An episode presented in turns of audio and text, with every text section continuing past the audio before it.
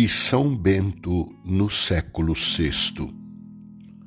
Saibamos que seremos ouvidos não com muito falar, mas com a pureza do coração e com a compunção das lágrimas. Por isso, a oração deve ser breve e pura, a não ser que, porventura, seja prolongada por um afeto de inspiração da graça divina.